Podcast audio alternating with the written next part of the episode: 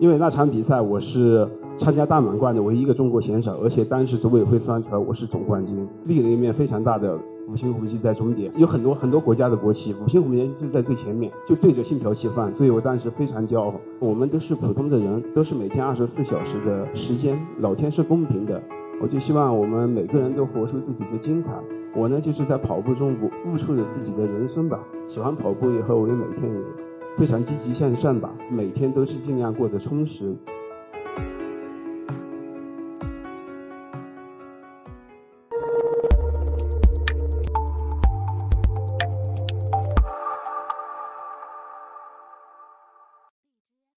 我的网名八零八零，很多人以为我是八零年生的，其实呃不是。我最早的话，我特别喜欢玩越野车，呃，就是这这个越野车叫丰田的 Land Cruiser 八零。最早我是第一个完成横越台湾的，那刚刚好是首届比赛，所以我是第一个完成横越台湾的人。呃，然后我就特别喜欢玩寄人之旅，寄人之旅这几天几夜的在那深山里面熬着，真的让我去好好的思考人生。所以我每年都去跑寄人之旅。我在一百天的时间里面完成了美国的越野大满贯。美国大满贯就是六月份的 Western，就是西部一百；七月份的。我们特一百，八月份的 Landwehr 一百，还有九月份的 Wasatch 一百，嗯，是四个百英里。中间我还去跑这个 UTMB，然后回来在九月底又去跑了八百流沙。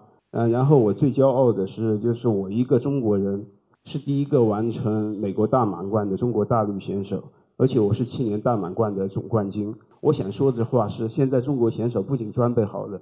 而且在全世界的越野跑领域，其实会水平是越来越高。我相信以后会有更多的优秀的越野跑者出现。我在美国跑比赛的时候，我深有感触。嗯，美国比赛我真的是一个人在战斗。美国比赛他们都有后援团队，每个人都是你每到补给站，他的家人的朋友的都是开着车停着在那等着的，什么东西按摩都有。我当时真的很孤独，但是我就是咬着一口气，就一个人参加比赛。我前三场比赛，每次到终点，如果大家在网上看我的照片的话，就会发现我每次拿着一小面五星红旗冲过终点。他们别人问我，巴林哥你怎么不拿大一点，那么小面红旗？然后我就说没办法，我没有资源，我要一个人背着这一面红旗跑一百六十公里。因为那场比赛我是参加大满贯的唯一一个中国选手，而且当时组委会算出来我是总冠军，立了一面非常大的。五星红旗在终点，有很多很多国家的国旗，五星红旗就在最前面，就对着信条旗放，所以我当时非常骄傲。嗯，我就觉得其实这么多跑步跑下来，我就最大的感触就是人真的什么事情都做得到。很多人看我这种跑，很多人都以为巴林哥是呃专业选手，其实错了。我是最最普通的，算都市人吧。我每天是朝九晚五的工作，只能周五出来比赛或者训练。然后我还是典型的中年人，我上有老下有小，所以我的生活就是说，很多人说没时间跑步，我觉得我的情况跟很多普通人都一样，上班族、中年这些标签都是跟我一样的，但是我就这样练出来的。每天早上是早上六点钟起床，我就开始训练，然后儿子起床以后，我要送儿子上学，然后完了我来单位上班，我中午我从来不。不午休都是我训练的时间，我都是尽量挤出时间来。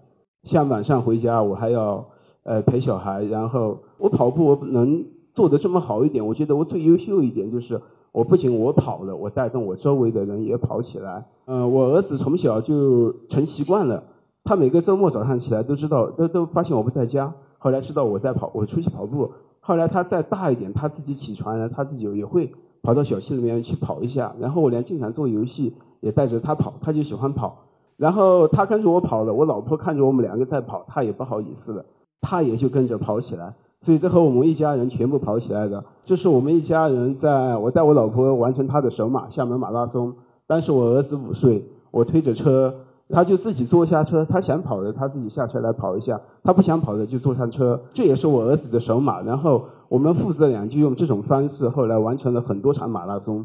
我就觉得他也跟我们一样，也变成了个跑者，所以他也跟着我说话，他都不说跑步，就说我是个小跑者，就是精神也跟我们一样的。就我就觉得这是我很欣慰的一点，就是我把孩子也培养了出来，这就是我跑步的最大感触吧。反正我就觉得我们都是普通的人，都是每天二十四小时的日呃时间，老天是公平的，我就希望我们每个人都活出自己的精彩。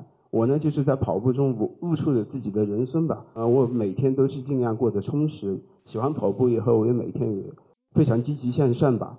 然后我的家庭改变了，朋友圈也改变了。因为那个喜欢跑步，大家都知道，都是喜欢跑步的人在一起，大家都是真的是喜欢，充满正能量的。我就希望我的故事能够带给大家一些启发吧。希望大家都对跑步的爱好坚持终身，真的一生都受益匪浅。然后也。